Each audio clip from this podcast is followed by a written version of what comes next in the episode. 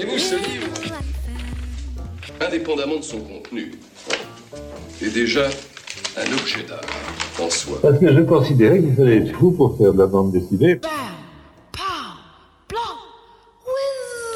Et oui, comme Khalid vous vient de vous le dire, son morceau a été sauvagement coupé par moi-même, Ilias Selecta, et je suis là avec vous pour parler bande dessinée dans la case en plus. On est là jusque 15h et en plus, il y aura un album à gagner euh, en fin d'émission lors des sorties, puisqu'il y a dans les sorties un album que j'ai beaucoup aimé qui sera à gagner.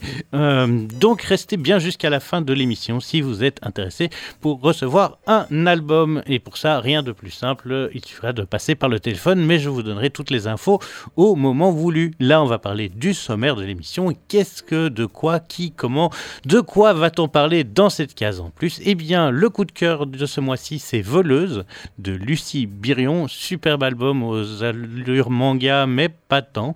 Un focus série avec un grand, grand classique de Alain Daudier, puisqu'on va parler de Jérôme K. Jérôme Bloch, et on aura Alain Daudier en interview. Ensuite, on parlera du Roi Louvre, tome 1, La rébellion de Petit Gré de Denis Lapierre, Adrienne Fernandez et Émilie Alibert. Et là aussi, nous aurons une interview, celle de Denis Lapierre. Ensuite, le label 619 est de retour, de retour en grande pompe avec le complètement délirant Mud Afekaz MFK 2, tome 1, Living DMC de Run, et alors les Low Reader, tome 1, euh, toujours par le label 619. Nous parlerons ensuite de Q, et pas qu'un peu, on va avoir plein plein, plein, euh, d'histoires de cul, avec Amour cru de El Diablo, Tout fait truffe de Bresson et Fettfelder. Euh, d'ailleurs, Amour cru, c'est El Diablo, Guylaine et Grégory Mardon. Ensuite, euh, les BDQ ont aussi changé d'éditeur, comme le label 619. on parlera de Ginette de Florence Estac, de La Fureur de Jouir de Félix Kerjean, Le VDT comme je l'aime de Ilian Manouache et enfin Érection présidentielle de Willem. Tant qu'on est dans, les dans le sexe et dans des trucs qu'on peut faire tout seul, eh bien, passons donc au bouquin toilette qui s'appelle Satanisme et éco-responsabilité de Loïc Sécheresse et puis les sorties du mois, un nouveau donjon, encore un, je crois qu'il y en aura un par mois, hein, euh, autant vous prévenir.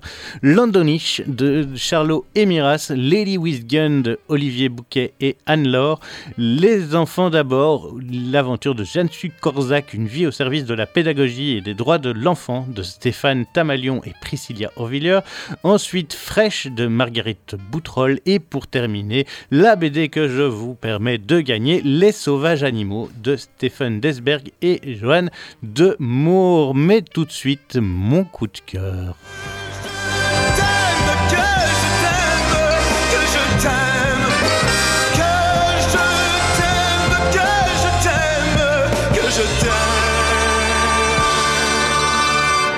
Et ce coup de cœur, il s'agit donc de Voleuse de Lucie Biron. Euh, incroyable, franchement, j'ai pris une claque, le format est super chouette. Euh, on se laisse euh, emporter par cette histoire qui mélange plein d'influences. C'est super mignon, touchant, intrigant, effrayant. je n'ai pas assez d'adjectifs pour vous la décrire, mais vraiment, je suis tombé amoureux de cette BD. J'ai envie de découvrir tout ce que fait Lucie Brion depuis. C'est vraiment très très chouette. Euh, c'est mon coup de cœur. Une rencontre euh, entre deux jeunes filles lors d'une soirée. L'une des deux flash depuis un moment sur euh, une des deux, mais n'ose pas lui parler. À cette soirée, elle ose un peu lui parler, mais comme pour oser lui parler, elle a beaucoup bu, voire trop bu, voire trop trop bu. elle décide de voler des trucs dans cette maison.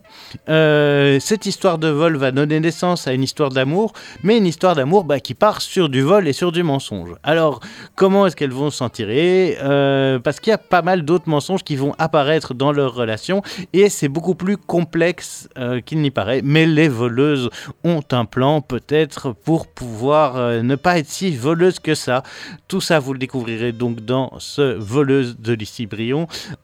très, très, très, très beau, un dessin très manga, assez rond, très, assez simple. On est presque dans la ligne claire, mais c'est extrêmement expressif, plus expressif que la ligne claire, je trouve. Un, trait euh, affirmé qui, en quelques traits, justement, peut faire complètement changer l'expression d'un personnage les couleurs sont dans des roses, dans une bichromie, donc en fonction du jour, de la nuit, on est sur des gris ou du rose ou des bleus. Euh, il y a des, euh, des, expressions et des mises en lumière hyper intéressantes. Euh, on a une approche des couleurs qui est surprenante avec ces touches de bleu. C'est superbement beau, mais il faut dire que... Ben, le chez Voleuse est sorti aux éditions Sarbacane et ben, Sarbacane c'est toujours, toujours des très beaux ouvrages. Ils ont l'art du travail bien fait. Et donc, en fait, c'est un noir et blanc et gris avec cette bichromie, donc avec ces moments bleus et roses et ocre qui vont aller illuminer ou mettre en, image des moments particuliers. Euh, euh, la première scène où elle est complètement bourrée, on a tout le, décor qui, se fluifie. Euh, à un certain moment, on est dans du gaufrier assez classique, donc des cases, et puis boum, les cases disparaissent pour laisser place à plus d'espace. Le travail de l'illustration est intelligent, c'est hyper lisible. Vraiment, euh, je ne peux que vous conseiller de lire ce voleuse. Euh, c'est superbe, vraiment, euh, c'est super beau, super intelligent. Euh, Lucie Brion est autrice, illustratrice. Elle a fait ses études euh, en bande dessinée à Saint-Luc. Euh, elle travaille pour la jeunesse depuis un moment. Elle a fait pas mal de trucs sur auto-édité sur Internet. ça s'appelle Hot Milk et Voleuse est donc son premier roman graphique qui sort aux éditions Sarbacane. c'est les éditions Sarbacane, je vous le dis, c'est toujours des très beaux livres. Le prix est assez raisonnable, c'est quand même une bonne brique, hein. on est à 200 pages et ça coûte 24 euros. Pour illustrer eh bien, ce voleuse, allons faire un petit tour du côté du jazz funk avec Michael Longo, Michael Longo, euh, qui euh, est décédé il y a eh bien, tout juste deux ans, puisqu'il est mort en mars 2020. Euh, c'était un pianiste et compositeur de jazz, mais qui aime quand même fort, fort, fort le funk. D'ailleurs, ça se ressent dans ce morceau qui s'appelle Like a Thief in the Night, comme un voleur dans la nuit, extrait de l'album Night Hundred Shades of the Blue. Michael Longo, vous êtes évidemment sur les ondes de campus et on écoute ça tout de suite.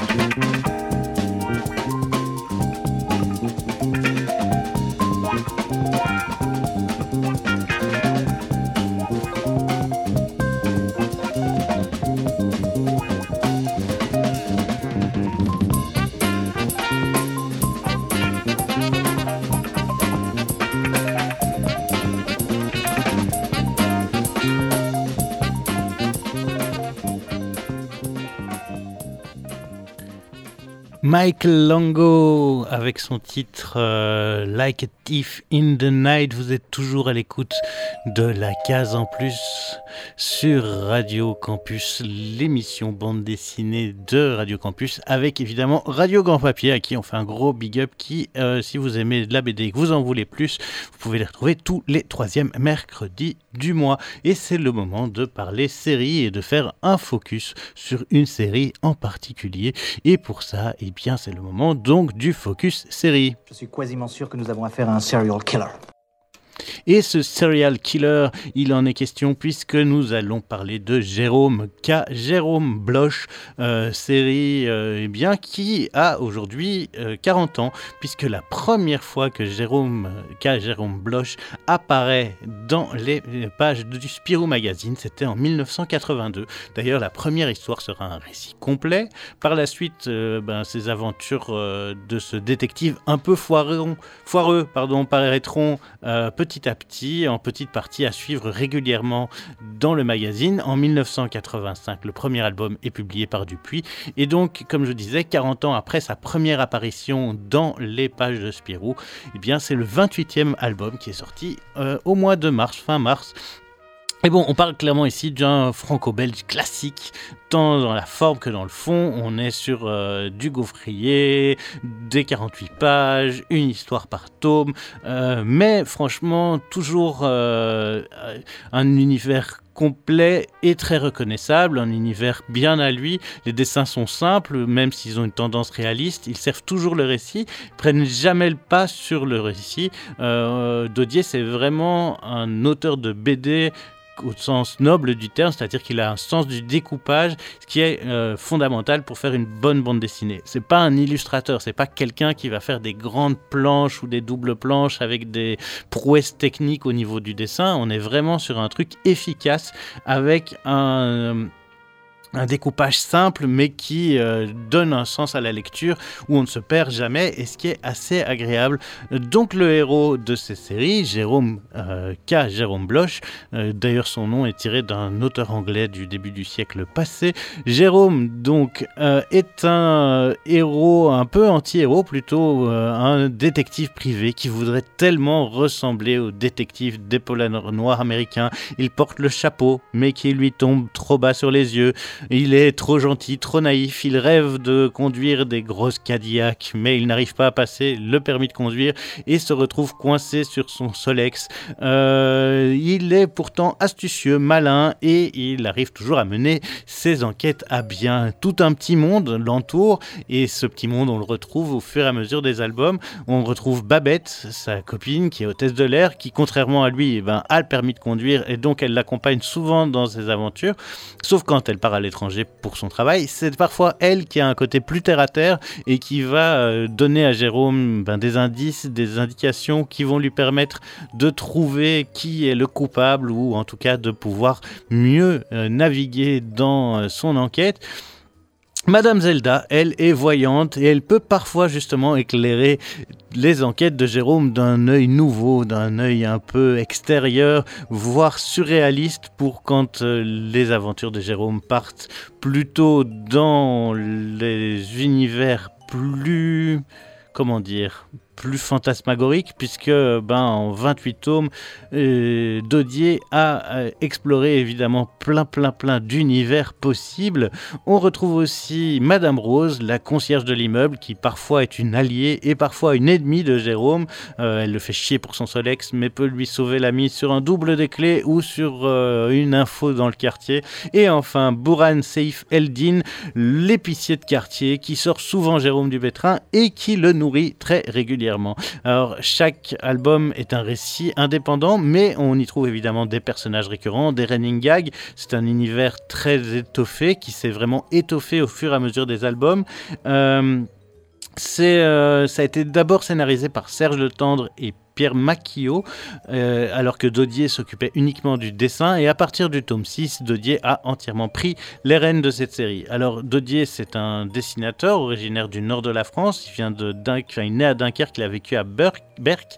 Il est autodidacte. Euh, entre 75 et 82, il va s'essayer à plusieurs récits avant vraiment de se lancer euh, dans son truc de Jérôme. Et maintenant, il ne s'occupe plus que de Jérôme Cage Jérôme Bloch, comme je vous le disais, depuis 40 ans. En 2010, il va recevoir le prix de la série au Festival d'Angoulême. Euh, et ben, du coup, il y a un nouveau Jérôme K. Jérôme Bloch qui est sorti, hein, comme je vous le disais, qui s'appelle euh, euh, et pour le pire, 28e tome de la série. Euh, alors que Jérôme a encore raté son permis de conduire, euh, passe encore son permis et qu'il le rate encore, il découvre une jeune mariée prête à se jeter sur le périphérique du haut d'un pont. Euh, et donc il décide de la sauver. Cette histoire va l'entraîner eh bien dans un truc assez particulier euh, puisque euh, cette jeune fille en fait pourrait être la source de nouveaux problèmes. Babette n'est pas là et quand elle revient, euh, il y a toute une histoire d'amour qui s'est créée entre Jérôme, K. Jérôme et cette mariée mystérieuse, bien qu'en fait, peut-être que cet amour n'est que d'un seul côté, puisque Jérôme est tellement naïf qu'il ne se rend compte de rien. c'est c'est bien foutu, c'est toujours efficace. Euh, moi, ça faisait 20 ans, euh, facile, même peut-être 30 ans que j'avais pas lu un Jérôme qu'un Jérôme Bloch, et franchement, ça n'a pas bougé. C'est comme si je l'avais lu le dernier hier, j'ai rien raté, je suis rentré dedans, euh, je me suis retrouvé comme à l'époque, avec le même plaisir. c'est vraiment une série qui a son cachet, qui tient à rester la même, et c'est ce qui fait sa force parce que en fait en 40 ans ça n'a pas bougé, le monde n'a pas bougé, même si le monde évolue autour. Euh, chaque fois, bah, Jérôme lui reste dans sa petite histoire. Euh, c'est un univers très plaisant, euh, c'est de la BD à l'ancienne, mais ça reste très très agréable. Et j'ai eu l'occasion d'interviewer Dodier pour ce nouveau tome, et donc on va écouter toute la discussion que j'ai eue avec Alain Dodier au propos du dernier album de Jérôme. Jérôme K. Jérôme Homologe, qui fut sorti chez Dupuis, hein, dois-je vous le rappeler, qui euh, coûte 14 euh, euros et euh, qui s'appelle Et pour le pire. On écoute tout de suite l'interview avec Dodier. ma première question, c'est toujours la même, mais c'est est-ce que vous avez une bande dessinée qui vous a flashé ou vraiment la première dont vous vous rappelez? Non, pour la simple raison qu'on n'achetait pas de bande dessinée dans ma famille. Donc j'allais les trouver dans une euh, bibliothèque. Qui à l'époque c'était quand même des, pionniers, parce que euh, dans les années 60, les bibliothèques où il y avait des bandes dessinées, c'était quand même pas nombreux. Donc c'était une, bibliothèque de comité d'entreprise de la SNCF euh, dans, dans, ma ville là-bas, Saint-Paul-sur-Mer dans le nord de la France.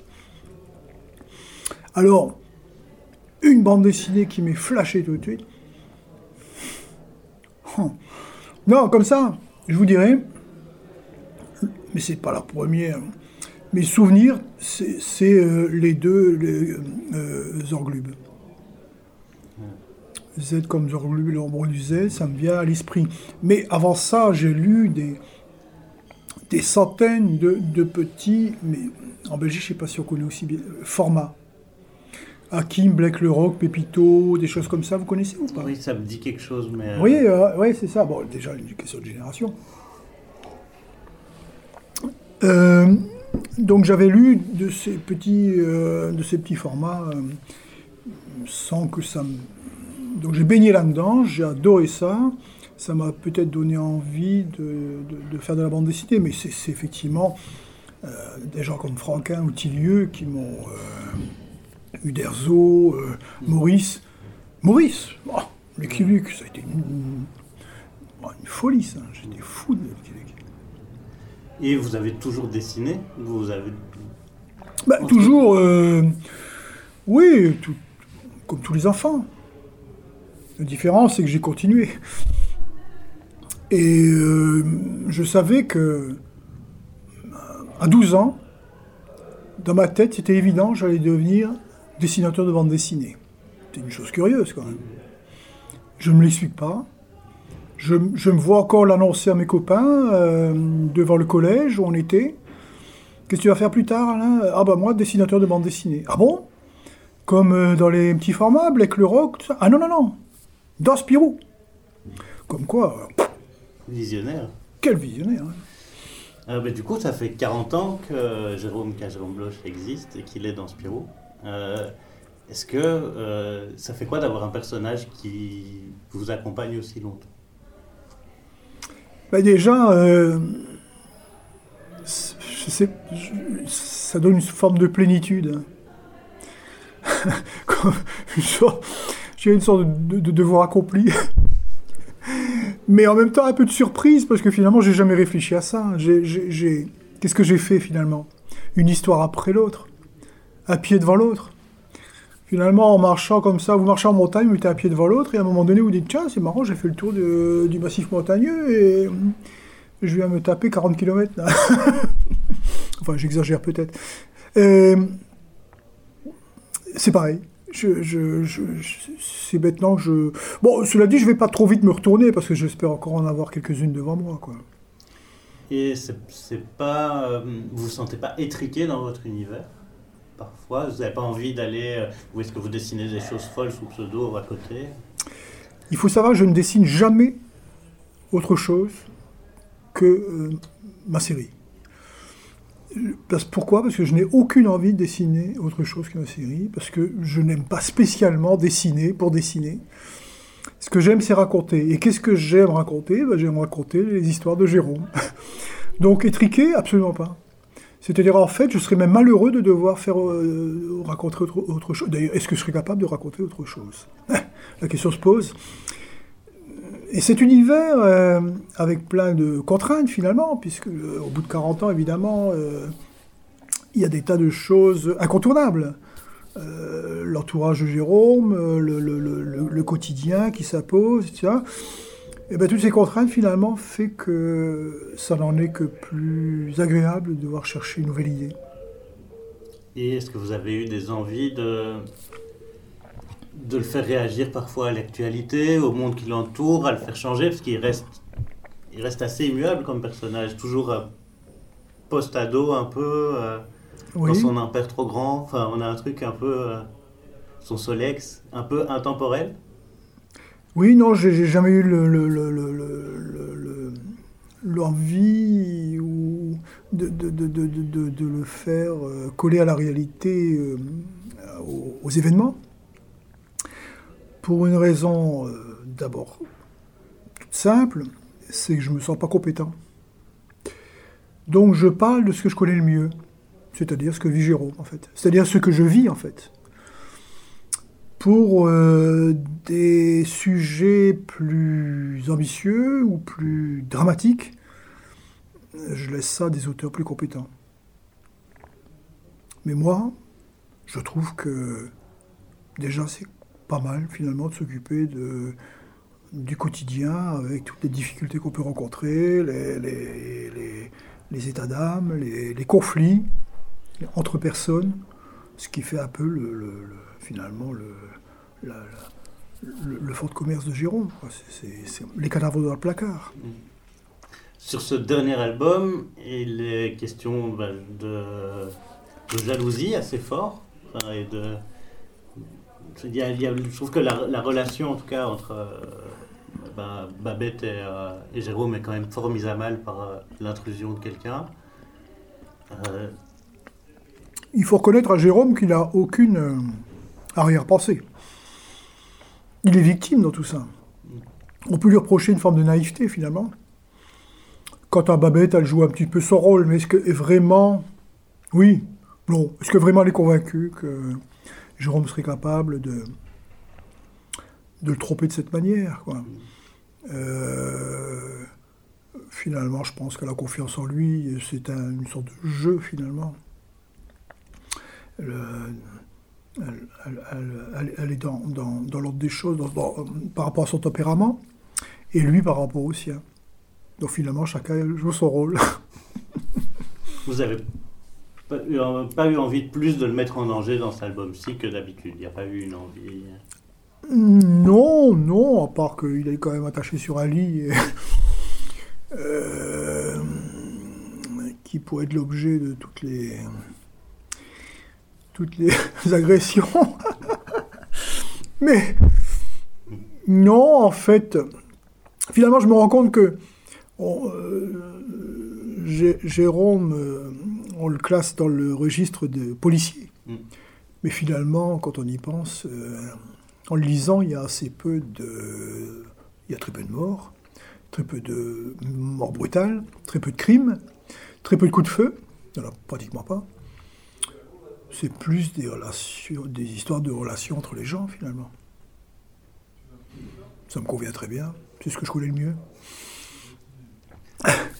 Euh, sur votre popote interne, sur la manière dont vous travaillez, est-ce que vous travaillez le scénario et le dessin en même temps? Est-ce que vous prévoyez un pré-découpage? Vous travaillez à la tablette euh, Alors, la tablette, non, je ne sais même pas comment il faudrait faire. Je ne sais même pas où ça se branche d'ailleurs. Euh, non, non, une chose après l'autre. Je dessine, je ne pense qu'au dessin. Et j'écoute la radio. Donc finalement, je dois d'une certaine façon m'enrichir. Et quand j'aborde le, scénario, surtout, aucun ref, aucun dessin, rien du tout. Je ne dessine plus pendant plusieurs mois. Je me repose du dessin et je fais du scénario et je l'écris comme si il était destiné à un autre dessinateur. C'est-à-dire, il est entièrement écrit. Et une fois que j'ai fini de l'écrire, je repasse au dessin. Vous voyez, donc c'est très compartimenté. Et est-ce que vous avez déjà eu envie d'écrire pour d'autres? Jamais. Jamais pour une raison extrêmement simple. C'est que trouver une idée me demande énormément de temps et d'énergie. Donc il faudrait que ce temps et cette énergie, je la consacre à un scénario pour quelqu'un d'autre. Ce qui fait que j'aurais pu ce temps et cette énergie pour faire un nouveau Jérôme. Il y aurait une autre solution, c'est de le faire sans consacrer autant de temps et d'énergie. Ce qui serait euh, quand même, euh, comment dirais-je, pas, pas, pas sympathique et, par rapport à ce dessinateur, puisque je connais, je, connais la difficulté de dessiner, le temps que ça prend, les efforts que ça demande et les sacrifices que ça demande. Donc le moins, la moindre des choses, c'est de faire pour un scénariste le meilleur scénario possible. Parce que j'ai interviewé quelques scénaristes qui, qui sont dessinateurs aussi et qui à certains moments disent parfois j'ai des idées soit qui collent pas à mon univers, soit qui dépassent mes limites en dessin. Ah oui. Du coup, je, je vais l'écrire pour quelqu'un d'autre parce que moi, je ne me sens pas capable de m'attaquer à ça. Oui, oui, oui, oui, oui. Euh, et, effectivement, et ça je comprends. Euh, sauf que moi, ça ne m'arrive pas. C'est-à-dire, j'ai aucune autre idée. Euh, j'ai pas assez d'idées, en fait. C'est aussi bête que ça, je crois. Est-ce que vous êtes déjà sur l'écriture du suivant Il est fini. Je l'ai terminé hier. Là, il est il est, euh, il est entièrement écrit euh, et, je l'ai même donc sauvegardé sur une petite clé USB. Euh, vous, dire à quel point je suis, je suis au top des techniques modernes. Hein. et elle est dans ma voiture, comme ça, si elle fait chez moi, je garde une trace de mon scénario. C'était donc l'interview de Alain Dodier à propos de Jérôme K, Jérôme Bloch, et donc on sait déjà que le suivant est déjà écrit. On va encore continuer avec les interviews et on va parler du Roi Louvre de euh, donc euh, Adrienne. Euh, j'ai perdu, voilà, j'ai perdu mon papier. Hein. Adrienne, comment s'appelle-t-il ce brave garçon? Euh, je ne trouverai que son prénom, Adriane. Voilà. Euh, c'est pas grave. Euh, Adriane qui a donc travaillé avec Denis Lapierre et Émilie Alibert sur le premier tome de ce Roi Louvre. Le Roi Louvre, c'est quoi? Un monde où les hommes sont devenus ovipares et en fait, pour garantir la paix, il faut qu'il y ait une alliance entre les loups et les hommes. Les loups sont ovipares, mais sont aussi Hum, pas hermaphrodite totalement, puisqu'en fait ils changent de sexe à leur guise, et la nouvelle euh, élue Petit Gré euh, veut devenir reine, sauf que euh, on lui explique que dans la tradition, c'est quand on devient mâle, quand on reste mâle, qu'on devient roi ou chef en tout cas. Et ce qu'elle refuse, elle dit je ne veux, je être une femme et je veux aussi euh, pouvoir succéder à mon père et devenir un roi même si je suis une femme. Euh, donc il y a tout ce jeu un peu de, euh, de la sexualité ou de, du fait d'être une personne pas genré, qui ne se définit pas par son genre, et le poids de ce genre sur le fait de vivre, euh, ben, de devenir ou pas chef. Euh, du coup, pour, euh, comme son père ne veut pas qu'elle lui succède sous sa forme femelle, elle décide de s'enfuir avec Rome, son amoureux humain. Et donc, on est un peu sur un truc qui peut parfois se rapprocher de la, un peu de l'ambiance Roméo-Juliette, de deux entités très différentes qui euh, qui se retrouvent l'un face à l'autre. Et donc, euh, on est sur un album vraiment assez cool, hyper lisible, euh, très très chouette. Il y a toute cette nouvelle vague de dessinateurs espagnols qui ont euh, des styles vraiment extrêmement intéressants, très lisibles et très efficaces, où on sent l'influence manga et comics qui les a marqués, et évidemment la BD franco-belge. on sent la lisibilité, il y a des grandes planches avec des moments où les cases vont aller se découper dedans, où on a par exemple euh, une case qui est rajoutée sur une, petite case qui est rajoutée sur une grande, comme si elle masquait le, fond. Euh, c'est hyper intéressant. Le travail de euh, et et Denis Lapierre euh, ben, est euh, assez efficace. C'est pas la première fois qu'ils travaillent ensemble. Hein. Ils avaient déjà travaillé sur Rose, euh, dont je vous avais parlé déjà dans la case en plus. Ils avaient travaillé sur d'autres albums ensemble aussi. c'est vraiment super intéressant. Denis Lapierre a travaillé aussi sur U4, qui était une série dont je vous ai aussi parlé dans la case en plus, puisque Denis Lapierre avait co-scénarisé ce truc-là. Denis Lapierre qui a pas mal co-scénarisé des choses. Euh, donc euh, c'était U4, euh, c'était une série en quatre tomes avec Adrienne Uvela, encore en espagnol. Lapierre, Denis Lapierre au téléphone. au téléphone, putain, ça ne va pas du tout. Qu'est-ce que tu racontes? Et Pierre-Paul Renders au scénario. donc Denis Lapierre au scénario avec Pierre-Paul Renders. U4 qui va d'ailleurs bientôt se terminé euh, puisque le tome 5 Chronos arrive très très bientôt. Mais là donc euh, qu'est-ce que c'est euh, Roi Louvre nous raconte, eh bien, comme je vous disais, un univers très particulier où ces hommes qui changent de sexe en fonction des, des, besoins. En fait, c'est il y a toute cette histoire de changement de royaume qui va apparaître, euh, cette espèce de euh, lutte entre deux clans, euh, des histoires de trahison, de royaume, de descendance. On est clairement dans un univers heroic fantasy et on sent les influences Troll de Troie, manga et tout ça. C'est hyper chouette, hyper intelligent. D'ailleurs, je vous propose d'écouter l'interview que j'ai réalisée avec Denis Lapierre à propos de cette album Le Roi Louvre et on parle un petit peu d'autres choses dans sa, dans sa euh, bibliographie. Est-ce que vous avez un souvenir d'une euh, première bande dessinée qui vous a complètement flashé? Oui, j'en ai, ai même deux souvenirs. Mais bon, comme tout le monde, c'est quand on est gamin. Euh, le premier souvenir, c'est un. Je crois que c'est ma toute première bande dessinée. C'est mes parents qui me l'ont acheté et ça s'appelait Tintin en Amérique. Alors, à peu près en même temps, c'est un peu plus tard, on m'a offert, euh, mes parents m'ont toujours m'ont offert une autre bande dessinée qui, qui était Le Chevalier Blanc. C'est un vieux truc. Donc, et c'était signé Liliane et Fred Funken, alors qu'ils sont vraiment des, des grands faiseurs de, de la bande dessinée à l'époque. Et, je trouvais que cette histoire était juste extraordinaire. Du coup, euh, comment est-ce que vous vous êtes mis à raconter des histoires? Donc, j'ai toujours euh, écrit, dessiné et donc raconté mes propres histoires. En m'inspirant parfois, quand on est enfant, on, est inspiré par des, euh, par des textes qu'on a lus. On en- voilà, et donc, euh, moi, je lisais beaucoup et, j'avais envie d'écrire beaucoup aussi. Donc, j'ai écrit des pièces de théâtre, j'ai écrit des romans, j'ai fait, fait des bandes dessinées, j'ai dessiné des bandes dessinées, tout plein. Euh, j'ai été dans un atelier de BD, j'ai fait des planches et des planches et des planches.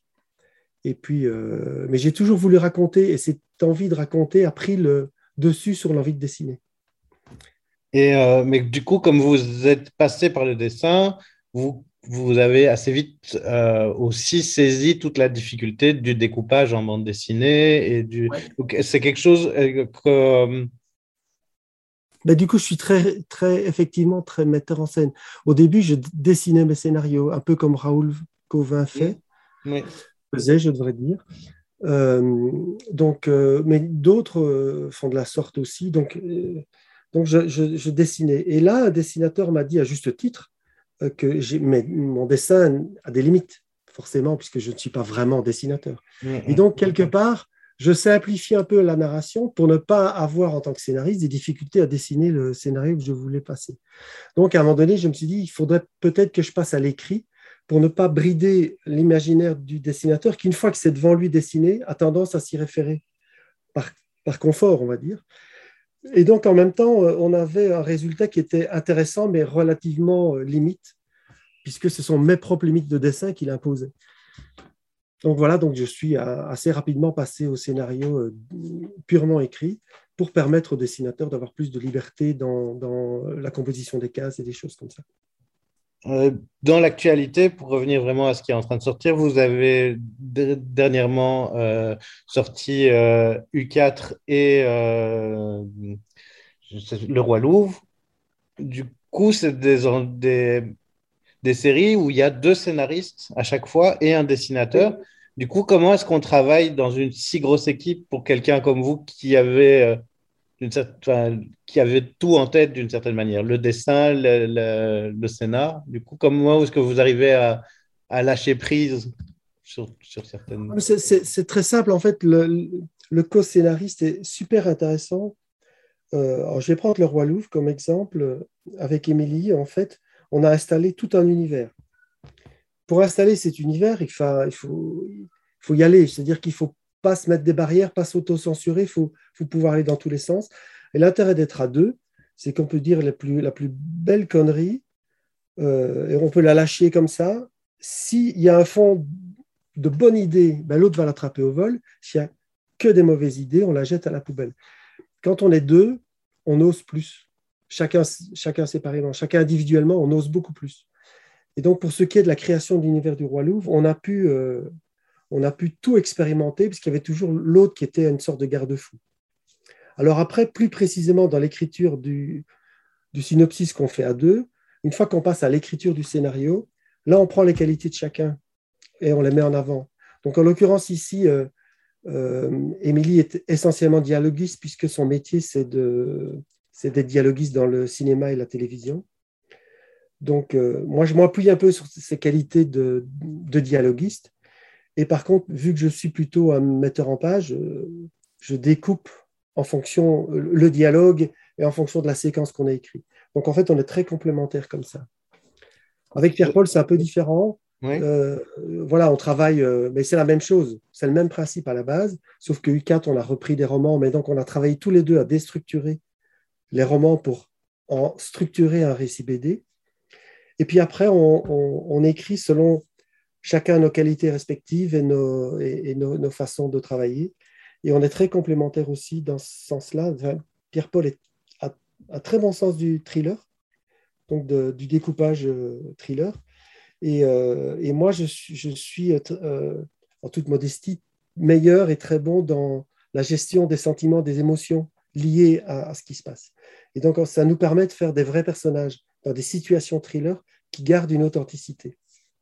Euh, sur le roi Louvre, il y a quand même beaucoup de choses qui font écho à des sujets très actuels, parler de transidentité, de choses comme ça. Est-ce que c'est des choses qui vous sont passées par la tête, que vous aviez envie d'aborder d'une certaine manière, ou c'est juste arrivé comme ça euh? Alors, en ce qui concerne le, Roi Louvre, euh, il y a dix ans, quand j'ai rencontré Émilie, et c'était à propos d'Alter Ego, en fait, notre premier travail commun n'a pas vu le jour parce que c'était un projet de, de scénario de long métrage qui était une comédie romantique dont le personnage principal était un transgenre. Et, euh, ce qui s'est passé, c'est qu'on euh, on a pu le présenter à France Télévisions et à Arte. Il a passé la plupart des étapes difficiles pour arriver euh, à l'étape finale, qui est la signature du directeur de programme. Et à ce moment-là, on, c'était il y a dix ans, mm. mais on, a eu des refus parce qu'en fait, on ne peut pas faire une comédie avec ce sujet-là, c'est un sujet dramatique. Et ça nous est toujours un peu resté en travers de la gorge. Et donc, euh, c'est vrai qu'on a voulu repartir un petit peu de ce sujet-là, juste en, intégrant ça dans de l'heroic fantasy, dans de l'aventure, dans, de l'humour, dans des séquences plus dramatiques. Enfin bref, dans, quelque chose de beaucoup plus complet, pour ne pas en faire le sujet principal et pour ne pas que et pour montrer que c'était un sujet comme un autre qu'il ne fallait mm. pas le prendre avec des pincettes.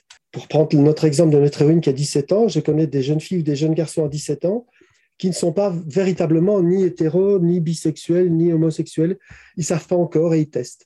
Mm. Et c'est un peu ça qu'on a voulu montrer. Euh, c'est, Mais ils le testent avec beaucoup de légèreté. C'est pas un drame. C'est euh, voilà, c'est comme ça. Ils sont amoureux d'une personne. Il se fait que cette personne c'est une fille ou il se fait que cette personne c'est un garçon. Et euh, donc ça, c'est quelque chose qui est qui, est là aujourd'hui autour de nous, convaincre un éditeur sur ces sujets-là, trouver un dessinateur qui accepte. Euh, alors, euh, ça n'a pas été tout de suite, mais quand j'ai contacté euh, Adrian Fernandez, lui, il a dit oui immédiatement. Quoi. Il, avait, il a vraiment adoré.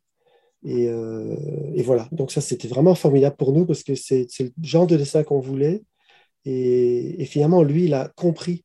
Parce qu'en fait, euh, le problème aussi, c'est un dessinateur qui puisse vraiment comprendre euh, le, fond qu'il y a dans, ces récits euh, et, qui puisse mettre en scène à la fois tous ces univers-là, donc avec les costumes, avec les décors qu'il faut, et à la fois que les personnages ils, comprennent bien ce qui passe au travers des personnages et les enjeux humains qu'ils traversent. Qu'est-ce que vous avez comme projet sur le feu, comme envie? Euh, qu'est-ce, qui qui va arriver de Denis Lapierre? Alors, qu'est-ce qui va arriver de Denis Lapierre? C'est surtout un, air libre euh, euh, avec Ruben Pereiro. Alors, c'est, bizarre parce qu'en fait, et Ruben et moi, on a eu à un moment donné l'envie de faire un truc à deux puisqu'on a déjà fait trois bouquins ensemble. Et donc, c'est notre quatrième association. Mais lui, à ce moment-là, s'est retrouvé en train de travailler sur euh, Corto Maltese et, moi sur euh, Michel Vaillant. Et donc, euh, on s'est tous les deux adjoints des aides. Donc, lui s'est fait aider au dessin et moi au scénario.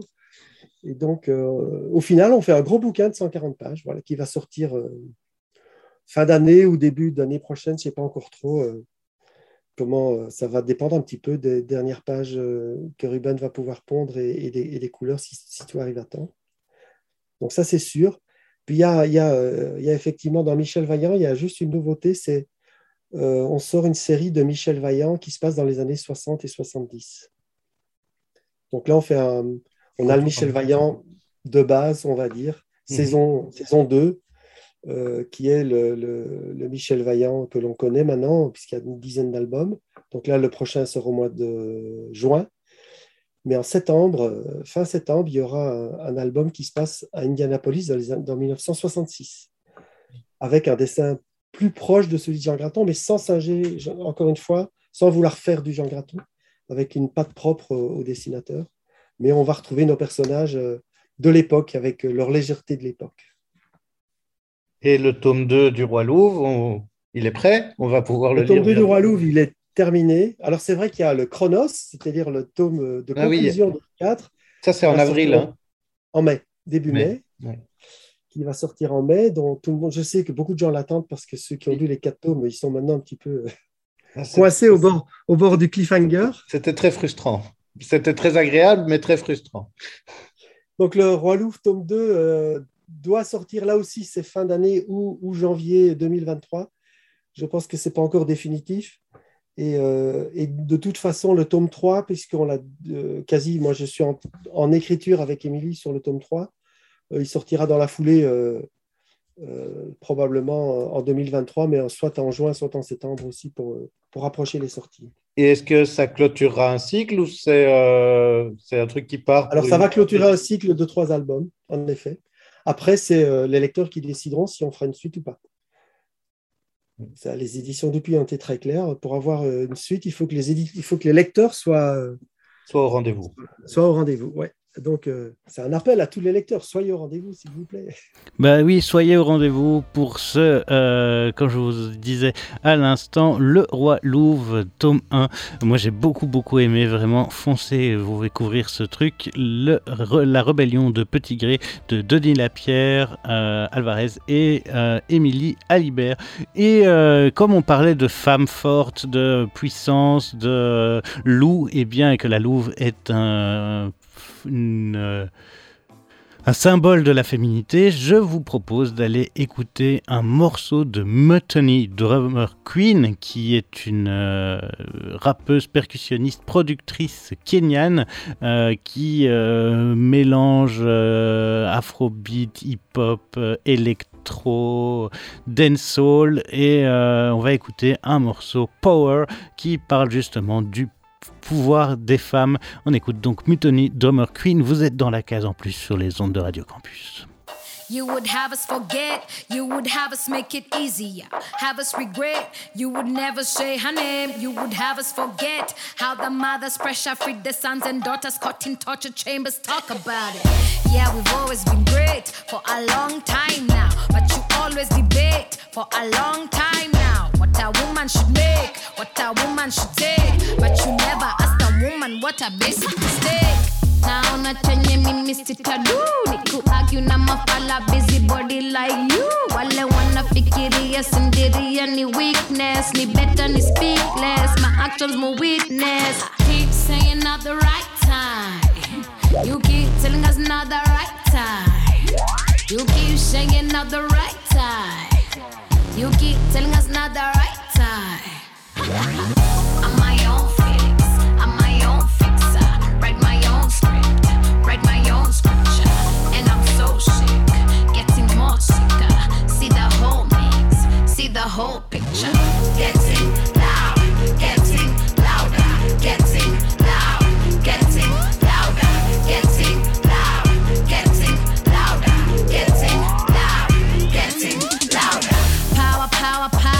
sisi ndiyo pao watoto wa hao. Ndiyo sisi hao. This time hatuchoki this time hatuogopi. Pesa hatukopi tena hatusoti gumu kunishika kwanza jenga kasi vi mna presha ya kumari batatu jiski mtabaki mukicheki shinda mkidibeti. Penye ni nageti pesa ya kibeti. For the women who can be for us. Who do the work for us. Who make it work for us this one for the women who can be for us who do the work for us who made it work for us. I'm my own fix I'm my own fixer. Write my own script write my own scripture. And I'm so sick getting more sicker. See the whole mix see the whole picture. Getting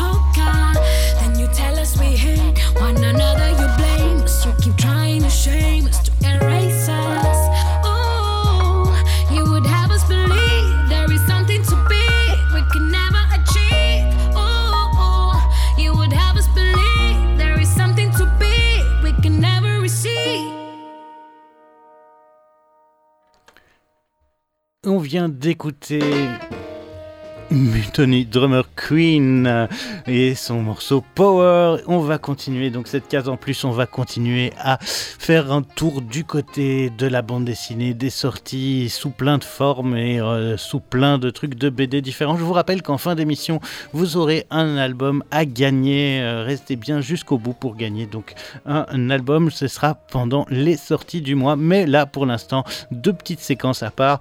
Et eh bien, le retour en force du label 619, euh, le label 619 qui était le label de Run et Yuck, euh, qui était euh, chez Ankama Édition. C'est un label qui produit énormément de choses, qui avait vraiment... ils ont une ligne graphique bien à eux et ils avaient déjà sorti toute une série d'albums c'est vraiment un label à part dans le monde de la BD. C'est quelqu'un qui c'est un truc qui a été créé en 2008 euh, par plusieurs, euh, qui est co-dirigé hein, par Run, Mathieu Bablet, Florent Maudou, Guillaume Singelin, qui sont à l'origine. C'était chez Ankama Édition, et puis ils viennent de rejoindre Rue de Sèvres, et ils en profitent eh bien, pour sortir deux albums. Euh, d'abord, la suite tant attendue de Medafekaz. Medafekaz, qui était une série publiée par Run, euh, qui était sortie il y a un moment déjà. Euh, je vais retrouver ça.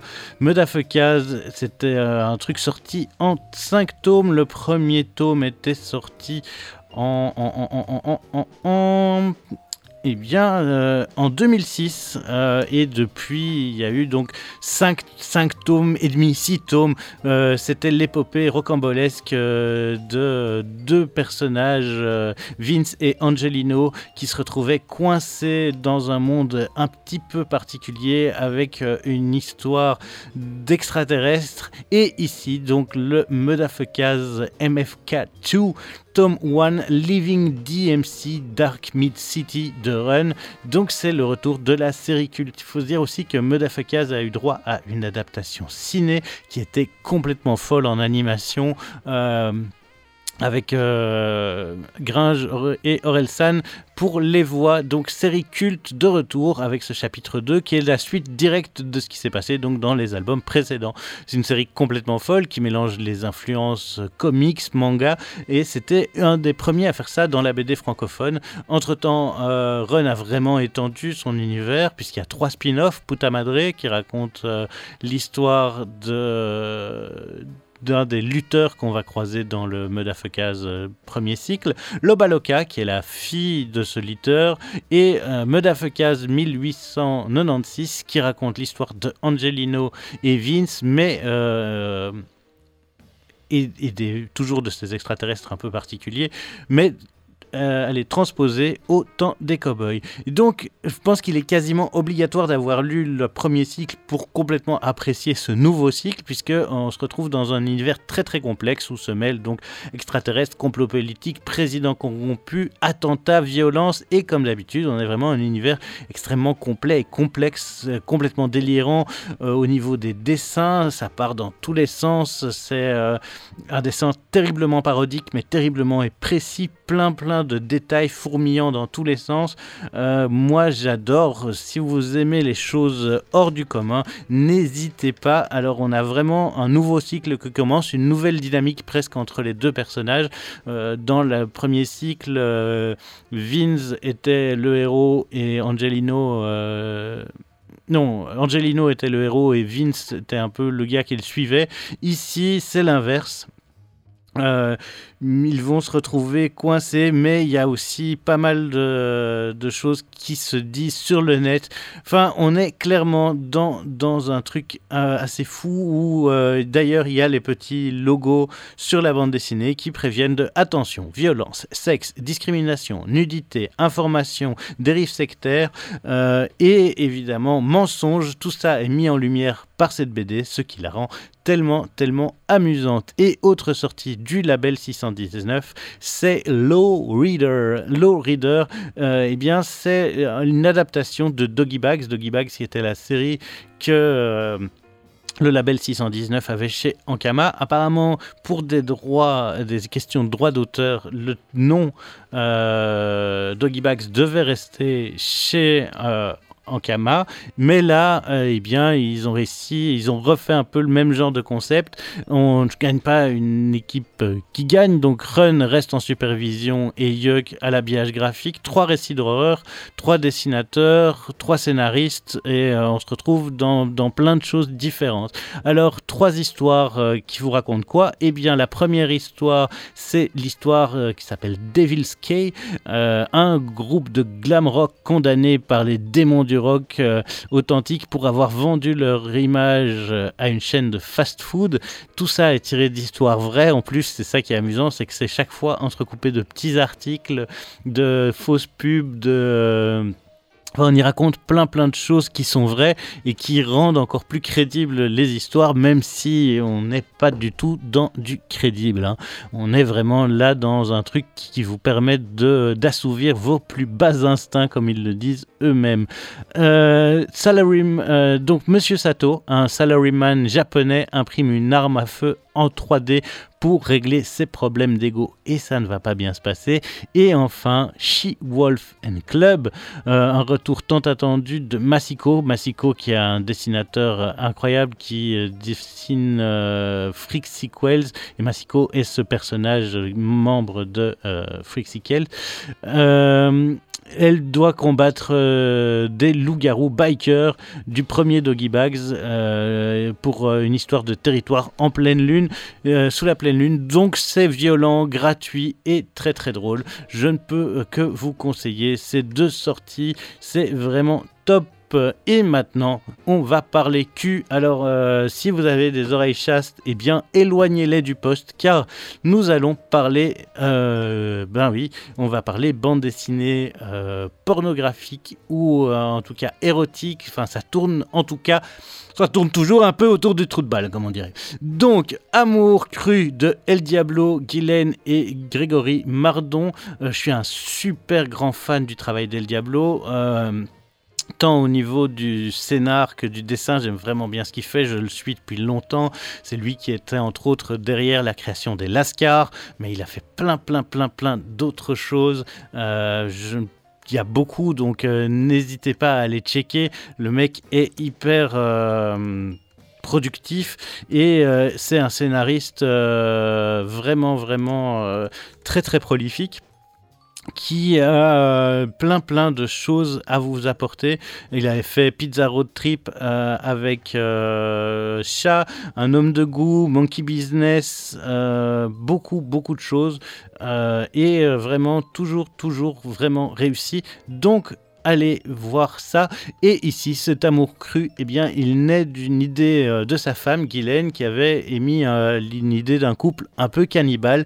Et du coup, ben, El Diablo, il s'en saisit pour faire quelque chose de beaucoup plus dark que ça. Euh, c'est dans la série de bande dessinée qui est supervisée par Céline Tran, qu'on connaissait avant sous le nom de Katsuni.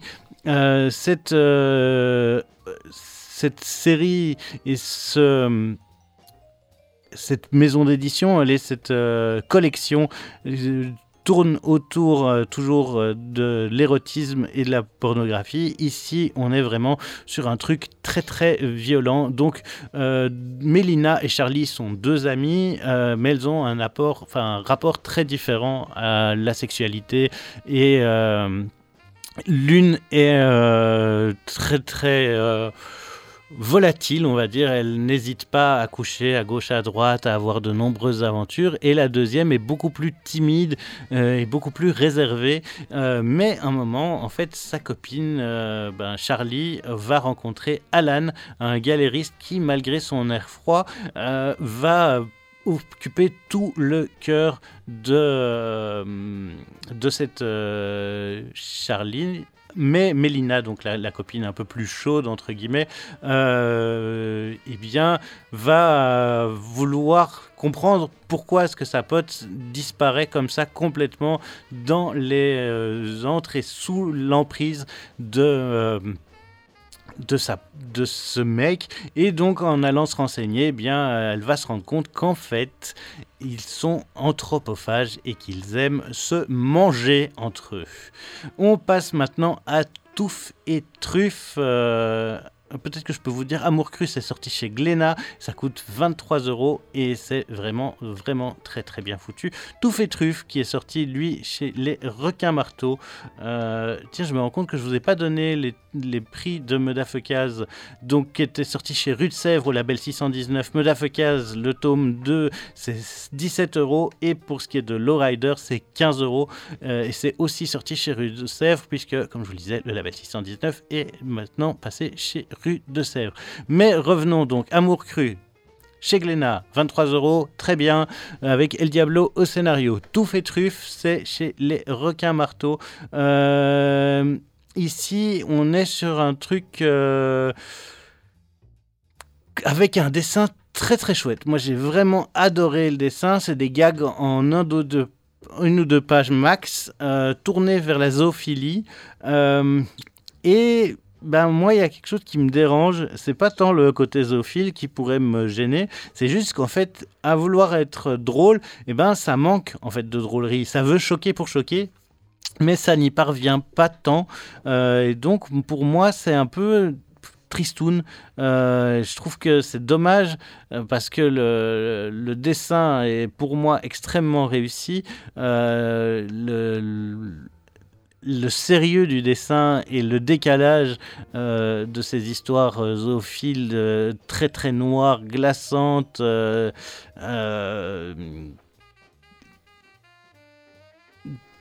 Ouais, c'est trash, mais il y a, un truc qui me dérange. Donc si vous aimez les trucs un peu expérimental et que euh, vous aimez euh, l'humour absurde, c'est pas mal, mais c'est pas pour moi ce qu'il y a de mieux dans, euh, ces sorties.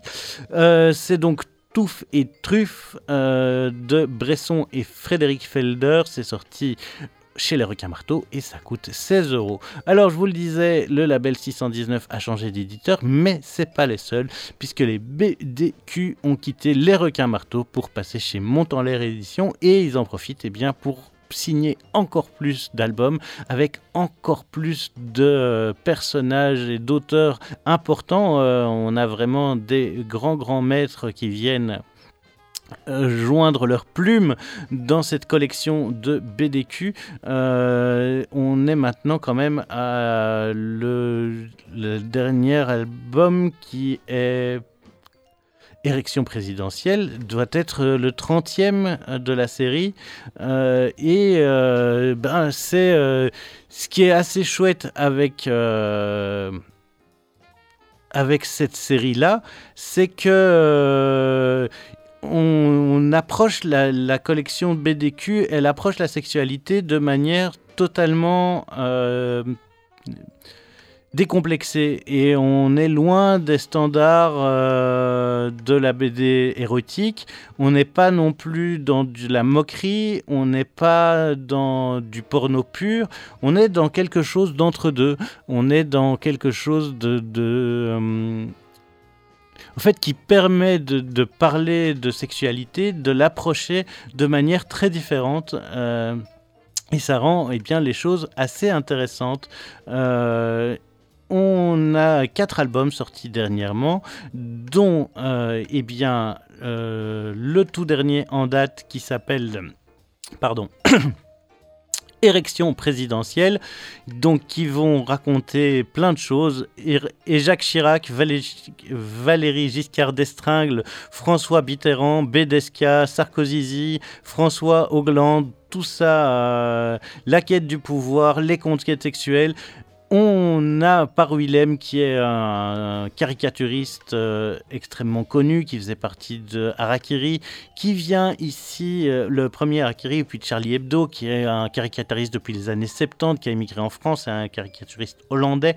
Il est euh, extrêmement irrespectueux, très militant, et ici, au travers de, de cette BDQ, eh bien, il va euh, faire une allégorie de la politique française depuis De Gaulle jusqu'à Macron au travers de leur sexualité, euh, de leur puissance ou de leur impuissance, de leur, la rigidité euh, ou pas de leurs membres, les tromperies de Mitterrand, le Scooter de Hollande, tout ça est mélangé. Alors c'est intéressant, je trouve, au niveau de cette euh, allégorie, c'est rigolo, moi ça m'a fait rire, euh, mais ça manque parfois de, ce, propos politique que peut avoir Willem ailleurs et qu'il a voulu mettre mais sans vraiment le mettre. Alors, autre grande dame euh, qui a signé une BDQ, il s'agit de Ginette de Florence Sestac. Donc Florence Sestac est une dame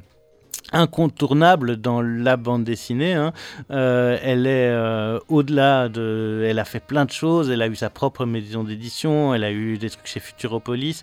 Et ici, Florence Estac nous raconte les aventures de Ginette, prostituée à la retraite, qui nous présente ses nombreux clients sous toutes leurs formes, c'est-à-dire qu'on peut apprendre un peu de tout, c'est-à-dire euh, quel genre de clients, les clients propres, les clients sales, les clients gentils, les clients méchants, les perversions que chaque chacun peut avoir une galerie de zizi, euh, des petits, des gros, des poilus, des longs, des sales, des grands. Euh, en fait, on découvre au travers de cette histoire euh, plein plein de personnages, de portraits. C'est très drôle, c'est très fort, c'est intéressant. C'est très mignon aussi parce que bah, Florence Estac a un dessin très rond et très militant, très rond et très mignon, et ça a un côté très militant et très féministe qu'on retrouve dans, dans cette approche. Moi, j'ai beaucoup, beaucoup apprécié euh, ce Ginette. Il m'a fait vraiment rire. Euh, et euh, ici, on, elle raconte eh bien, tout ce qui pourrait vous intéresser sur la sur la, sexualité euh, qu'elle a pu rencontrer. Ensuite, le VTT comme j'aime de Ilan Manouche, un scénario assez simple. hein. Une intelligence artificielle a décidé d'écrire des nouvelles érotiques. Alors le principe est rigolo sur l'idée, hein, euh, puisque euh, on a un truc de... Devenu leader dans l'industrie du divertissement pour adultes, BDQ va offrir à ses lecteurs une collection unique et donc c'est cette IA euh, Open AI, entreprise euh, d'intelligence artificielle, qui aurait, d'après le scénariste en tout cas, euh, écrit cette BDQ. Alors, ce qui est un chouette scénario et une chouette idée se perd malheureusement dans sa forme parce qu'en fait, de, en voulant donner cette idée que c'est une que c'est une intelligence artificielle qui l'a écrite, eh bien, en fait, on a assez peu de scénarios. On a des petites histoires avec des trucs un peu écrits de manière aléatoire. Les dessins sont assez beaux, mais ça manque de quelque chose et ça manque de, fond et de, de forme pour être vraiment euh, aussi puissant que ça ne pourrait l'être. Euh, Enfin, euh, quatrième et dernière euh, BDQ dont je voulais vous parler, il s'agit de La Fureur de jouir de Félix Curjean, une BD érotique zoophile avec Adolf Hitler comme héros. Personne n'en voulait, personne n'y avait pensé et pourtant, pourtant, ils l'ont fait. Et franchement, c'est assez drôle, c'est bien délirant avec un dessin très caricatural, une histoire euh, qui tient en quelques mots. hein. Adolf Hitler travaille dans un zoo, il a beau avoir des rendez-vous tender, il préfère baiser tous les animaux du zoo jusqu'à ce que son patron euh, lui explique que lui aussi est zoophile et qu'en plus il a un plan pour conquérir le monde et pour que le monde entier couche avec le reste du monde entier. Pour ça, il faut aller chercher un papillon érotique sur le mont euh, du Népal. On va y croiser le Yeti, qui est évidemment une femelle. Adolphe va baiser avec ce Yeti. Et euh, son patron va partir dans un grand délire, un peu dans le rôle des méchants à la James Bond. C'est complètement délirant, ça n'a aucun sens, et c'est pour ça qu'on aime ça. Voilà, c'était les 4 BDQ. Alors BDQ, comme je vous disais, sont passés maintenant chez Le Montant l'air édition. Euh, 14 euros pour du VTT comme je l'aime, 13 euros pour La Fureur de Jouir, 12 euros pour Ginette et 13 euros pour Érection présidentielle. Tout dernier livre sorti dans la collection BDQ. Comme on a parlé plein de cul, eh bien on va écouter Thérapie Taxi avec Romeo Elvis et leur morceau Hit Sale, extrait de l'album Hit Sale Extra Cheese.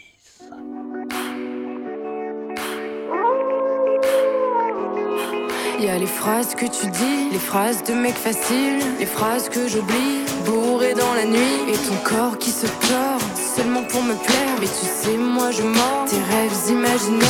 Y a des bugs dans ma tête. Tes rêves imaginaires. Y a des bugs dans ma tête. Quand j'écrase ma cigarette. Ici tout le monde déraille. T'es cent fois trop, cent fois trop bonne. T'as bugué nos entrailles. T'es mille fois trop, mille fois trop sexe. Je continue à danser sur des hits sales. Si t'étais tout à moi, tu serais mon casse Tu continues à danser sur des hits sales. Si t'étais tout à moi, tu serais mon casse Je manque d'application comme les GSM T'as réparé le mal que j'avais laissé. T'es mille fois trop bonne pour que j'ai le seum. Mais là tu me contrôles et ça tu le sais.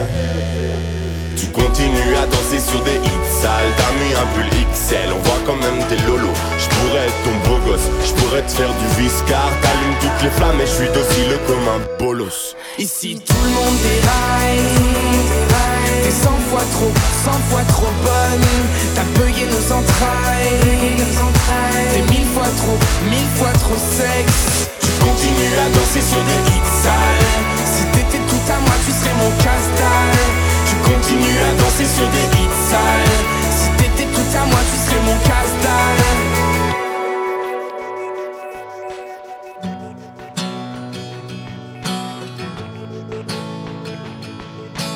centaines de guerriers prêts à tout tenter pour moi. À saigner pour la gloire de voir mon corps s'asseoir près d'eux. Une pensée viscérale qui finit par les rendre dingues. Mon odeur comme hôtel, les autres sont blasphèmes. Ici tout le monde déraille. Suis cent fois trop, cent fois trop bonne. Ici tout le monde déraille. T'es cent fois trop, cent fois trop bonne. T'as payé nos entrailles. T'es mille fois trop, mille fois trop sexe. Tu continues à danser sur des hits sales. Si t'étais tout à moi, tu serais mon casse Tu continues à danser sur des hits sales. Si t'étais tout à moi, tu serais mon casse Tu continues à danser sur des hits sales. Si tout le monde est, tout le monde est là. Tu continues à danser sur des hits sales. T'es cent fois trop, cent fois trop bonne. Tu continues à danser sur des hits sales. T'as mis un pull XL, on voit quand même tes lolos Je pourrais être ton beau gosse, je pourrais te faire du viscar T'allumes toutes les flammes et je suis docile comme un bolos It's Sale, euh, c'était euh, tout de suite euh, euh, Thérapie Taxi, c'est ça, avec leur euh, album, euh, extrait de l'album It's Sale Extra Cheese, et vous êtes toujours dans la case en plus sur les ondes de Radio Campus, et c'est, on approche doucement de la fin, mais il y a encore quelque chose à vous passer. Il y a entre autres le bouquin toilette, et puis les sorties. On va écouter tout de suite, enfin, on va parler tout de suite de ce bouquin toilette. Euh, Les chiottes sont le dernier bastion de la liberté américaine. Et ce bouquin toilette, qu'est-ce que c'est? C'est un bouquin qu'on peut facilement amener aux toilettes et qui pourtant a un format euh, facile à lire, mais euh, c'est pas pour autant que c'est un bouquin de merde à jeter aux toilettes, pas du tout. Ici, on va parler de satanisme et éco-responsabilité de Loïc Sécheresse quand Satan se rend compte que le capitalisme abîme la planète et que donc il va perdre des humains, eh bien il décide de devenir éco-responsable.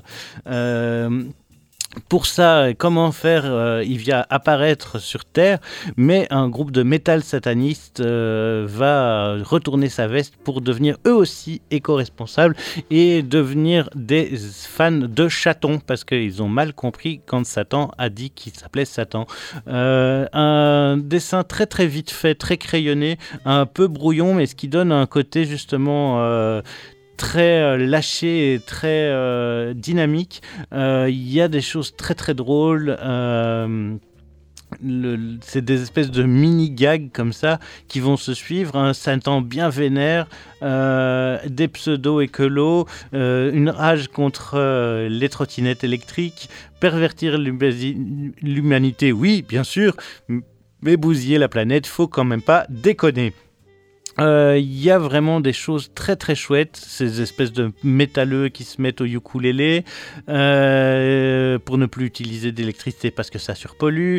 Il y a vraiment une réflexion sur l'écologie, euh, sur euh, ça permet d'avoir ben, cet œil un peu écolo-responsable sans pour autant être moralisateur ou avoir un côté chiant. Et ça c'est drôle. Par contre, ça manque pour moi d'un fil conducteur et donc ces, mini-gags ne sont parfois pas assez, assez drôles à mon goût pour être euh, suffisants à eux-mêmes et le, fil conducteur entre les gags pour construire une histoire est parfois un peu trop peu présent.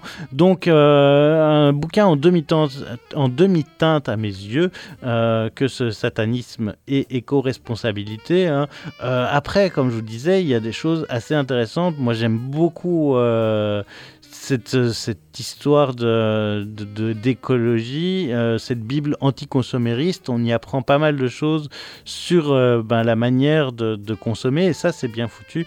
Euh, c'est quand même 25 euros, mais c'est une très très grosse brique. Donc si vous avez envie de découvrir plus comment devenir éco-responsable, eh bien peut-être que ce... Satanisme et éco-responsabilité sorti aux éditions Dupuis est pour vous. Et maintenant, pour terminer cette émission, eh bien, nous allons voir quelles sont les nouveautés du mois. Quoi neuf, docteur? Alors, quoi de neuf? Eh bien, un donjon, un donjon Potron Minet. Potron Minet, euh, ben, donjon, déjà, je vous en avais parlé plein de fois. C'est ça, BD incroyable aux multiples univers avec plein d'époques. Euh, des donjons Potron Minet qui vont raconter comment le donjon se construit. Les donjons Zénith qui sont à l'apogée du donjon. Les donjons Crépuscule à la fin du donjon et quand le donjon et le monde du donjon s'effondrent. Les donjons Antipodes qui se trouvent à, aux antipodes des histoires de donjons. Et donc ici, on va être dans Potron Minet, c'est-à-dire avant la création de donjons, quand le maître du donjon est encore euh, le comte de la cavalière. Donjon est un univers très très riche, très complexe, donc se lancer comme ça, c'est toujours un peu compliqué, mais vraiment c'est une série incroyable. Et ce Potron Minet, eh bien, il va être un moment charnière en fait où le comte est en train de transformer, de prendre conscience en tout cas que son donjon se fait attaquer régulièrement et que ça peut devenir un bon moyen de faire de l'argent. Donc il va commencer à recruter des monstres pour euh, défendre ce château et pour que euh, les aventuriers entendent qu'il y a des monstres et qu'il y a en tout cas de l'argent à tirer dans ce château, qu'on peut aller au risque peut-être de rencontrer des monstres, mais que s'il y a des monstres, c'est qu'il y a de l'argent. Et donc c'est sur ce jeu-là que euh, eh bien, le comte va... aller, euh, de la Cavalière va donc aller chercher ça. Euh, c'est vraiment très très très très très drôle.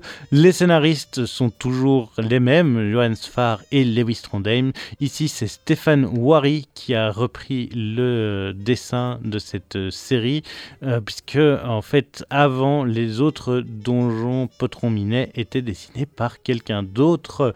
Euh, comme je vous le dis, il y a de plus en plus de donjons qui ressortent et qui complexifient euh, euh, ce monde. Et ça, ça fait quand même vachement plaisir. C'était Blin, euh, Christophe Blin, qui était au dessin des potrons minets avant d'être repris. Donc pour ce dernier tome par Wari. Autre sortie, euh, ah oui, le prix peut-être de Donjon Potron Minet, excusez-moi. Euh, 11 euros, enfin 12 euros, Potron Minet, euh, moins 82, puisque euh, ici on compte en tome négatif. London-ish, euh, une très chouette album qui raconte euh, une histoire d'amour entre des retraités anglais qui se retrouvent dans des embrouilles euh, mm, entre Jude euh, qui euh, et Glenn qui sont leurs meilleurs qui sont meilleurs amis euh, enfin reprenons. Entre euh, Max et Glenn qui sont ses deux meilleurs potes qui sont Jude qui se retrouvent coincés entre eux, leur amour des Beatles euh, ou euh, leur amour des Stones, cette haine entre les deux euh, groupes mythiques de l'Angleterre. On a à la fois une histoire ben, amoureuse, mais on a aussi plein d'histoires de cet amour est-il vrai, de quoi est-il né, quand est-il né, comment a-t-il évolué plus euh, d'autres histoires de euh, mafia qui poussent les gens à amener des choses euh, pour la mafia. ces retraités se retrouvent dans un drôle de... allez, dans un drôle de... dans un drôle de méli-mélo, on va dire, et ils doivent sortir. C'est un dessin très caricature, un peu comme les caricatures qu'on peut faire sur les places publiques euh, avec les touristes, avec des gros nez allongés et tout ça. Euh, on sent ça dans cette école de la caricature, mais c'est très joliment dessiné. Les couleurs sont assez chouettes à la peinture directe, c'est rigolo, en trois actes, simple, efficace, euh, une bonne petite découverte, franchement très très chouette, sortie chez Grand Angle, London Niche, et ça coûte eh bien 16 euros. Ensuite, euh, sorti chez Dargo, Lady with Gun, l'Ouest sauvage. Deux euh, femmes se rencontrent autour d'une cage, au milieu de cette cage, enfermée euh, dans la cage, une jeune fille à l'époque des westerns. La fille euh, coincée dedans est une esclave qui s'est échappée. L'autre femme est une indienne, l'autre est une colonisatrice anglaise. Et toutes ces femmes se retrouvent eh bien, coincées euh, et elles vont encore croiser d'autres femmes qui vont les aider. Au final, c'est cinq femmes qui vont se battre euh, face à tous ces hommes dans un western extrêmement violent avec des héroïnes, ce qui est assez rare euh, le dessin est assez intéressant, mais par moments un peu trop sombre. Et du coup, je trouve qu'on y perd euh, en précision, on y perd en. Allez, en... ouais, sur, certains dessins, c'est vraiment très très précis et très très net. Et puis parfois, euh, on, perd un truc et ça devient moins joli. et c'est laideur avec beaucoup de guillemets ben, euh, me, me, fait un peu sortir du, euh, du récit. Euh, c'est pas c'est pas vraiment c'est pas mon gros coup de cœur. J'ai trouvé ça intéressant, mais c'est un peu trop éclaté. les débuts est très beau, cette forêt est très chouette, mais les scènes de nuit, j'ai du mal avec les couleurs parce qu'on se perd dans ce truc là un peu trop sombre. voilà, mais on a quand même une BD extrêmement féministe avec cinq femmes euh, euh, fortes qui sont présentes. C'est Olivier Bouquet au scénario et Anne-Laure au dessin. C'est sorti chez Dargo et ça coûte, euh, ça coûte, ça coûte, ça coûte 16 euros pour 60 4 pages. On passe maintenant aux éditions Steinkiss avec euh, bah, une superbe biographie de Janusz Korzak, euh, qui était un pédagogue, médecin intellectuel juif polonais. Et on raconte sa vie entre les débuts du siècle et sa disparition dans les camps de concentration. Oui, oui, désolé, je viens de vous spoiler, mais on s'en fout, puisqu'en fait, ce qui est intéressant, c'est de voir comment est-ce qu'il va s'occuper de sa vie, comment est-ce qu'il va penser cette pédagogie, qu'est-ce qui l'intéresse dans la pédagogie, qu'est-ce qui l'intéresse dans le euh, rapport qu'il a aux enfants et à l'apprentissage des enfants? Euh, euh, il y a plein de niveaux de lecture. Il y a le niveau de lecture du personnage principal, mais aussi de son imaginaire et de lui enfant. Et ces illustrations se mélangent ensemble. Et ça, ça rend le truc vraiment très très intéressant. C'est super beau.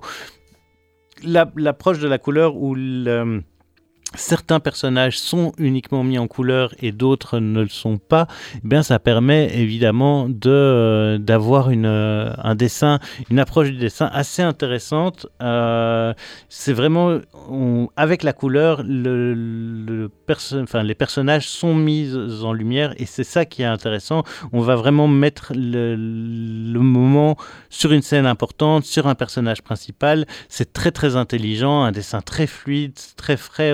Que c'est dessiné à la plume. Euh, c'est hyper beau. Euh, on apprend plein de choses. Euh, j'ai vraiment, vraiment extrêmement kiffé cette BD. Je ne peux que vous la conseiller. C'est beau et ben, c'est pas, c'est pas hors de prix, hein, puisque c'est seulement. euh, attendez, parce que là, c'est la version en ligne, mais la version papier coûte 20 euros. Euh, on a euh, ben, deux auteurs, Priscilla Orvillier au dessin et Stéphane Tamelion au scénario. On continue dans cette série de nouveautés avec l'avant-dernière nouveauté. Il s'agit de Fresh, de Marguerite Boutroll, une jeune ado qui arrive dans une nouvelle école et donc elle va passer au, au lycée. En fait, c'est un système scolaire français, donc je suis pas très très sûr, mais on s'en fout. Elle doit avoir 16-17 ans. Elle change d'école, elle va y découvrir eh bien les amours, les nouveaux groupes de gens, les gens qui se la pètent un peu et euh, est-ce qu'on devient euh, soi-même péteux ou pas, comment euh, est-ce qu'on va euh, vivre... c'est ça, en fait, elle quitte l'école publique pour le privé elle entre en terminale. Et donc, elle n'a plus qu'un objectif en tête. Pour elle, c'est avoir un mec, puisqu'elle à l'âge d'avoir des, petits copains. Euh, mais elle a besoin de, ce truc-là. C'est la pression sociale des adolescentes euh, autour d'elle. Et donc, comment est-ce qu'on s'intègre dans un groupe? Comment est-ce qu'on vit, cette intégration dans un groupe? Comment est-ce qu'on peut être renie ou pas Euh, ses, euh, ses potes, euh, sortir absolument avec un garçon, mais même quitte à ce que ce soit un garçon euh, plus âgé, qui peut-être profite d'une jeune femme. On a toutes ces questions-là, toutes ces, tous ces questionnements qui sont mis en lumière par euh, cet album. C'est vraiment très touchant, très intéressant. Le dessin est très euh, cool. On a un dessin très lâché euh, en noir et blanc et gris avec des, du fusain, du typex à certains endroits, de l'encre, de, plein de techniques mélangées. Franchement, un récit très très intelligent et très intéressant sorti chez la boîte à bulles. C'est extrêmement cool. J'ai vraiment vraiment kiffé sur cet moment un peu de euh, l'adolescence et de ce qu'on devient, comment est-ce qu'on le vit. Euh, Marguerite Boutroll a 26 ans. Elle sort, euh, elle a sorti plusieurs euh, trucs sur Instagram, de, une BD qui s'appelait Le Dernier Moutard en deux saisons, une BD documentaire aussi sur Instagram qui s'appelle Geoffrey Lavigne et ici donc chez La Boîte à Bulles, elle sort cet album qui s'appelle Fresh, euh, Fresh qui coûte, qui coûte, qui coûte, on va revenir en arrière pour avoir le prix. Eh bien, ce n'est pas marqué. Alors, ajouté au panier, peut-être que comme ça, je vais avoir le prix. Alors, fraîche acheté 28 euros. euh, donc, fraîche de Marguerite Boutroll. Très, très belle découverte. Euh, J'ai vraiment envie d'en savoir plus et euh, ben, moi, je vous la conseille. On termine avec la dernière bande dessinée que vous pouvez gagner. Pour ce faire, eh bien, rien de plus simple, il faut appeler Radio Campus au moment où la musique euh, retentira. Donc, euh, la, musique, ce sera Led Zeppelin, puisque euh, l'album dont je veux vous parler, eh bien, il s'agit de, Les Sauvages Animaux, d'après la biographie de manager des euh, Led Zeppelin, Peter Grump. Et ici, on va rencontrer bien cet ours euh, mal léché, ce gros ours qui va petit à petit euh, rencontrer euh, les euh, les euh, Led Zeppelin qui sont dessinés sous la forme d'animaux, euh, plusieurs animaux. hein. On a un loup pour euh, Jimmy Page, un puma pour le bassiste, un rhinocéros pour le batteur et euh, Robert Plant euh, en lion. Euh, donc le gros ours manager, lui, est accro au miel. Euh, franchement, c'est hyper intéressant. Euh, donc John Bonham en zèbre, pardon. euh, John Bonham, c'est le batteur, pas en rhinocéros. Et le bassiste, donc en puma, on va y prendre plein d'anecdotes très chouettes sur la carrière de ces monstres du rock. Le dessin est assez simple, mais hyper efficace, très très caricatural, mais pas enfin naïf, mais pas trop. C'est extrêmement intelligent. Johan de Moore, il est très très très très très très doué en dessin et il arrive arrive à le rendre euh, très très fort. C'est vraiment un truc euh, hyper intéressant où on a euh, le blues, le rock, sex, drogue et rock and roll à fond et on va découvrir donc plus de choses sur ces Led Zeppelin. Pour gagner l'album, eh bien, on va d'abord écouter un album, le premier album, extrait du premier album de Led Zeppelin, premier titre du premier album qui s'appelle Good Time, Bad Time. Pourquoi celui-là? Eh bien, parce que je me suis dit que c'est euh, comme ça raconte l'histoire du manager et que c'est sans doute comme ça qu'il l'a entendu, même si c'est pas vrai, c'est pas comme ça, il le raconte dans la BD.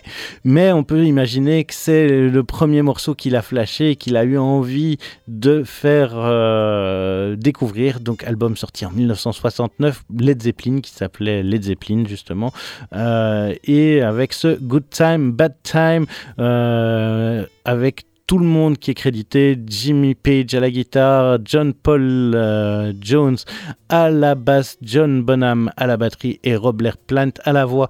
Donc pour gagner cet album sorti chez Casterman, Les Animaux Sauvages, je vous rappelle c'était 19 euros, euh, vous pouvez téléphoner sur euh, le 02 640 87 17 02 640 87 17 pendant que le morceau de Led Zeppelin tourne et on se retrouve dans un mois pour la prochaine 15 ans plus. Allez, ciao In